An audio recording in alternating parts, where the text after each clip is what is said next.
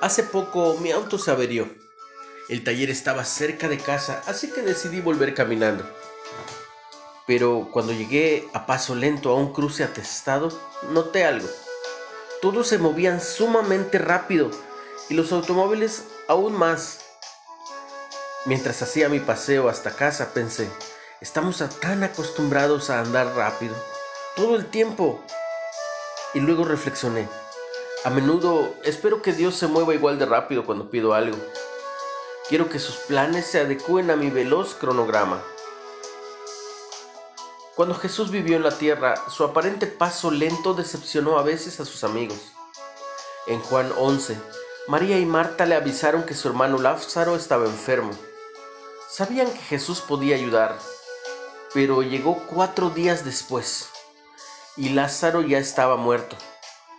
Marta dijo, Señor, si hubieras estado aquí mi hermano no habría muerto.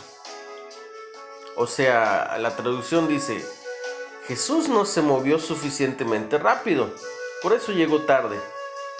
Pero él tenía planes mayores, resucitarlo, para dar testimonio de su poder, del poder de su Padre.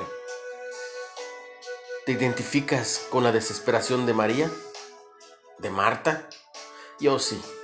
A veces anhelo que Jesús sea más rápido para contestar mis oraciones.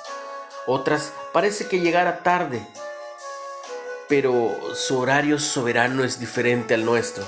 Él lleva a cabo su obra salvadora según su agenda y no la nuestra. Y el resultado final exhibe su gloria, su gloria y bondad de manera mucho más grandiosa que nuestros planes. Padre, ayúdame a confiar en tu bondad y en tus tiempos. ¿Cuándo te decepcionaste ante la aparente falta de respuesta de Dios a tu oración hasta que te diste cuenta de que estaba haciendo algo más grandioso? Tranquilo, todo tiene su tiempo. Si puedes, comparte el mensaje. Síguenos en Spotify en Reflexiones de Ávila con H o visita ministerioscarismaespecial.org. Tranquilo, está empezando el día.